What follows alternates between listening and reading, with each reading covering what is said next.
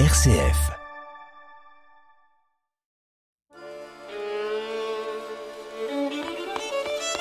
Allez, dépêche-toi Agnès. Nous allons être en retard. La fillette s'accroche à la main de sa mère pour tenter de la suivre malgré ses petites jambes. Ses chaussures de cuir claquent sur les pavés du village de Skopje, encore endormi. Comme chaque dimanche avant la messe, avec ses parents, son frère et sa sœur, Agnès va distribuer de la nourriture aux orphelins. Essoufflée et les joues rosies par le froid matinal, la petite fille arrive devant les grandes portes en bois de l'église.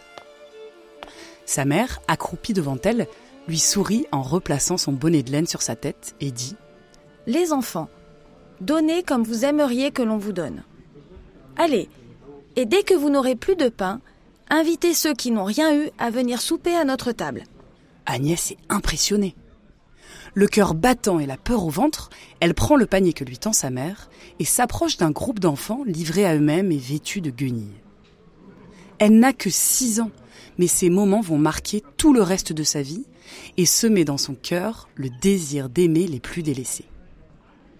Je vais vous raconter le destin de cette petite fille qui a quitté son Albanie natale pour vivre une sacrée aventure au bout du monde. Écoutez l'histoire de Mère Teresa.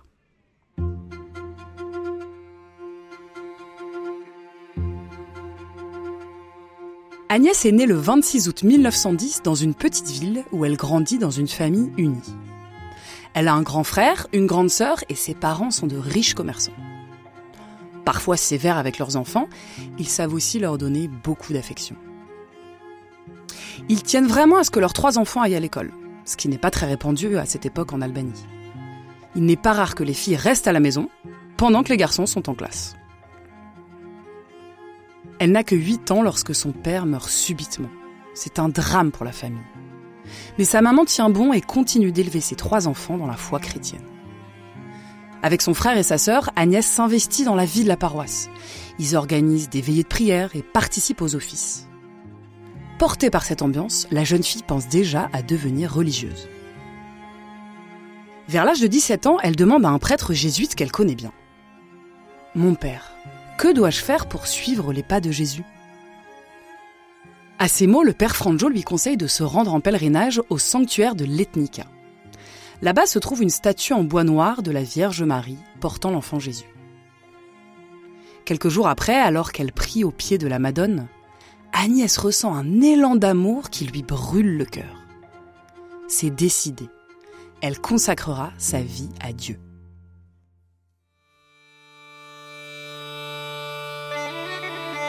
Agnès a 18 ans quand elle entre au couvent des Sœurs de Lorette en Irlande.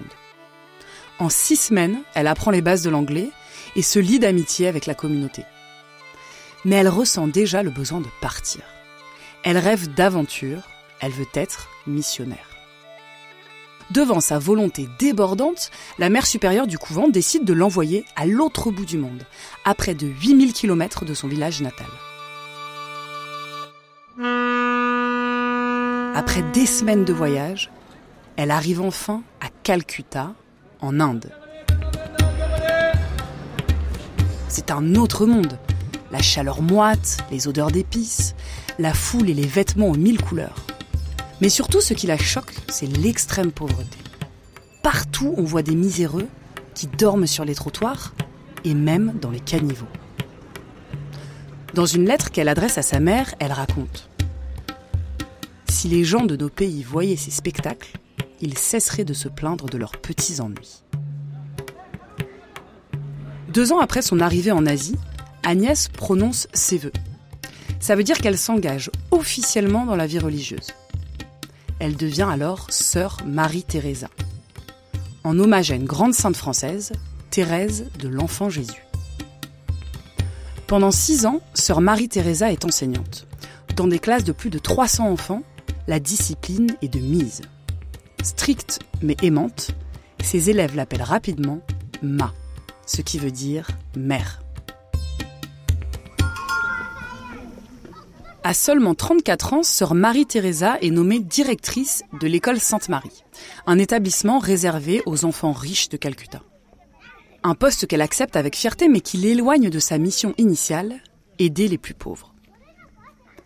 Deux ans plus tard, arrive un événement qui va changer sa vie.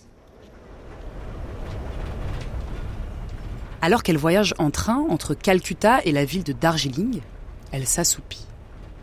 Et une présence semble l'envahir. Une sensation qu'elle n'avait jusque-là jamais ressentie, comme si Dieu venait lui parler. Brusquement, elle se réveille, bouleversée par la grande émotion qu'elle vient de vivre. Ne comprenant pas ce qui lui arrive, elle hésite à en parler autour d'elle, mais finit par se confier à Céleste, un ami prêtre.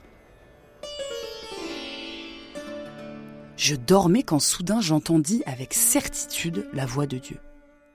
Le message était clair. Je devais partir du couvent et aider les pauvres en vivant avec eux. C'était un ordre, un devoir, une certitude. Je savais ce que je devais faire, mais je ne savais pas comment. À ces mots, Céleste décide d'aller trouver l'évêque de Calcutta pour lui parler de sœur Teresa, qui veut tout quitter pour s'occuper des pauvres. L'évêque s'y oppose. Une religieuse qui quitte sa congrégation pour aller vivre dans la rue C'est impensable. Sœur Teresa ne se décourage pas. À force de ténacité, elle finit par recevoir enfin l'autorisation tant attendue. Son cœur est rempli d'une grande joie. Elle sent qu'une nouvelle étape de sa vie commence.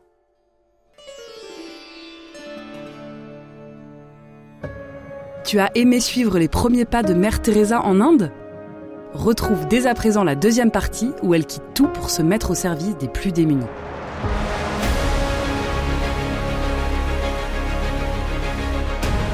Vous venez d'écouter Sacrés Aventuriers, un podcast original produit par RCF. Pour découvrir d'autres aventuriers de la foi, rendez-vous sur notre site rcf.fr, YouTube ou sur votre plateforme de podcast préférée.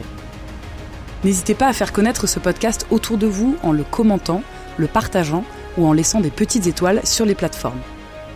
Pour plus de voyages et d'histoires, il y a aussi tous nos autres podcasts. Quand je serai grand, des récits d'aventures mythiques racontés aux enfants, ou encore Zeus et compagnie sur les dieux de l'Olympe. Bonne écoute